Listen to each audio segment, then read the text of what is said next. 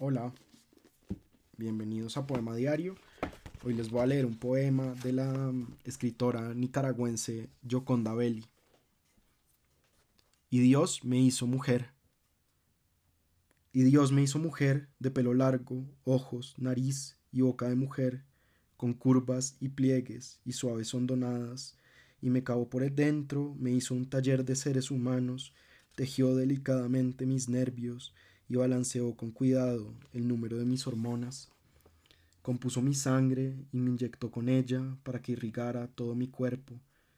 Nacieron así las ideas, los sueños, el instinto, todo lo que creó suavemente a martillazos de soplidos y taladrazos de amor, las mil y una cosas que me hacen mujer todos los días, por las que me levanto orgullosa todas las mañanas y bendigo mi sexo.